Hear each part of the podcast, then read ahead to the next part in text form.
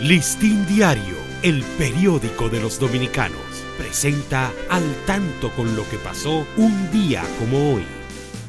15 de agosto de 1922, en la ciudad de Santo Domingo, en el baluarte del Conde, tiene lugar la canónica coronación de Nuestra Señora de la Altagracia, proclamada protectora del pueblo dominicano.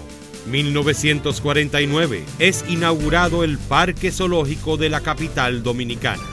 Para Listín Diario, soy Dani León. Listín Diario, el periódico de los dominicanos, presentó al tanto con lo que pasó un día como hoy.